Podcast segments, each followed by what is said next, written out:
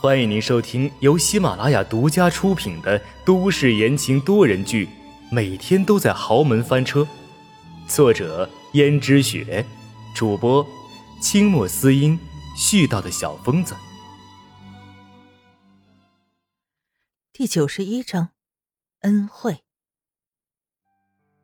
阎罗北似乎却很反感别人说他是通过江家老爷子资助的。首先，他当时并没有想过要接受江家老爷子的资助。实际上，江家老爷子说要资助他开公司，是被他拒绝了的。他宁愿自己想办法筹钱，也不愿意接受江家老爷子的恩惠。但是没有想到，江家老爷子竟在暗中帮助他。当时他还年轻，并没有想到那么多，也没有想到自己这么轻易的就借到了创办公司的资金。导致他受了江家老爷子的恩惠，虽然后来把钱都还清了，但是最初开办公司的那笔资金，确实有江家老爷子的资助。我已经把钱加倍的还给他了。江如雪知道阎洛北不想再提起这些陈年的往事，就道：“好吧。可是你想想，我今后怎么办？”我一个女人一直忙前忙后为公司操劳，我曾经也只是一个柔柔弱弱的小女人，我也只是希望得到丈夫的疼爱，我也希望孩子在我膝下撒娇。可是，你现在看看我的生活变成了什么样子？我那所谓的丈夫早早的就已经跟一个不知名的女人死了，两个人还说不定是什么关系呢。而我名义下所谓的孩子，只比我小那么几岁，而且也是一个不中用的，事事都需要我操心。你说我的生活过得容易吗？没有谁的生活可以用容易二字形容的，是吗？那温思思呢？她作为温家的小姐，她有什么烦恼？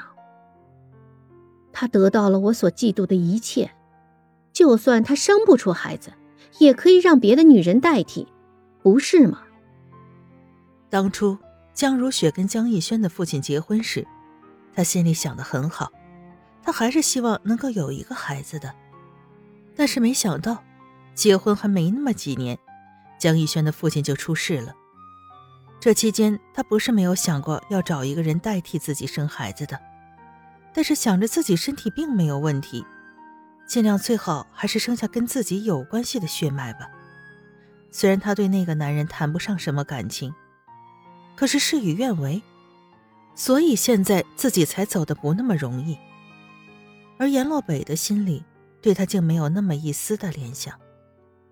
江如雪想到阎洛北从前对自己很好的样子，于是道：“洛北，我们曾经的那些日子。”你真的都忘得一干二净了吗？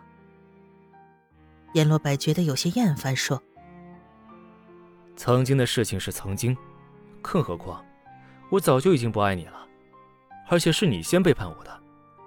不要总是做出一副我有多对不起你的样子。”江如雪心想，如果自己不是主动离开阎罗北的话，说不定阎罗北也不至于这么绝情，而且一直会深爱着自己。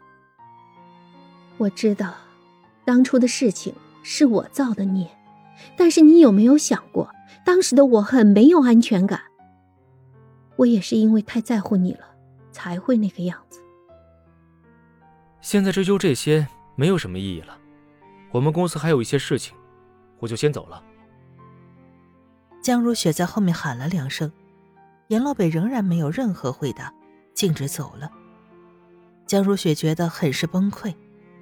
但是在心中暗暗的提防着温思思。阎洛北好像对温思思很是刮目相看的样子，让江如雪的心中忌惮上了温思思。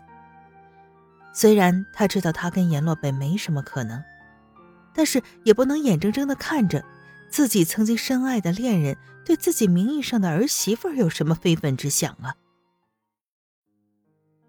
温思思失去了那笔巨款之后，生怕夜长梦多。连忙跑去给市长夫人交了保释金。市长夫人带着自己的女儿走出看守所的那一刻，深吸了一口气，她感叹道：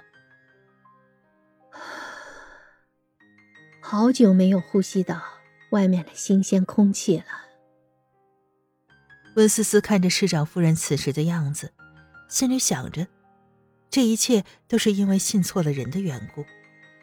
因为信错了人，市长夫人本该美满幸福的人生搞得一塌糊涂。温思思道：“夫人，其实你不用气馁，既然你现在都已经出来了。”或许局势还是可以扭转的。市长夫人道：“怎么扭转？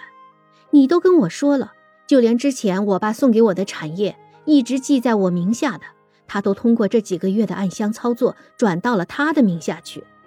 我现在出去了，身无分文，什么都没有。”温思思想到之前市长夫人说，那卡里面的钱除了交保释金。那一部分全都给他，但是温思思却发现，银行的账户上面的钱，就算交了保释金，也还是有那么大的一笔。现在市长夫人都没有钱，他又怎么能贪图别人的财产？于是温思思把卡还给了他，道：“夫人，我并不是一个贪财的人，之所以选择帮助你，也是因为，就当我路见不平。”拔刀相助好了，这么多的钱我是不会要的。市长夫人怀疑的看了看温思思，道：“为什么不要？难不成你对我另有所图？”温思思有些无奈：“啊，夫人，你不要这样想，现在好人还是很多的。好人很多，那我遇见的都是什么人？”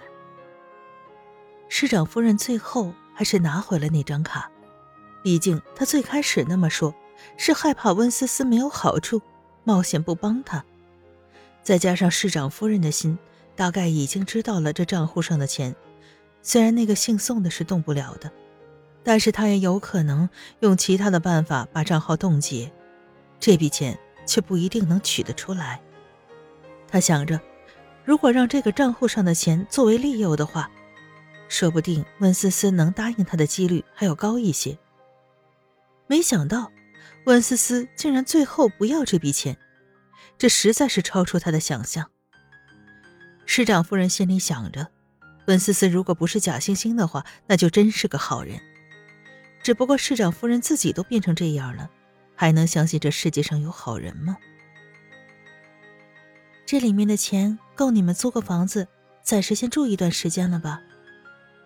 够是够了，只不过……说完，市长夫人看向自己的女儿，颇有些哀伤，道：“只不过我女儿……”只见这个时候，市长夫人身边跟着的女儿突然道：“这点钱哪够啊？连给我买一套衣服的钱都不够。”温思思略微有些惊讶，都变成这样了。这女孩怎么还想买那些奢侈品呢？现在最主要的是要有一个安身的地方啊！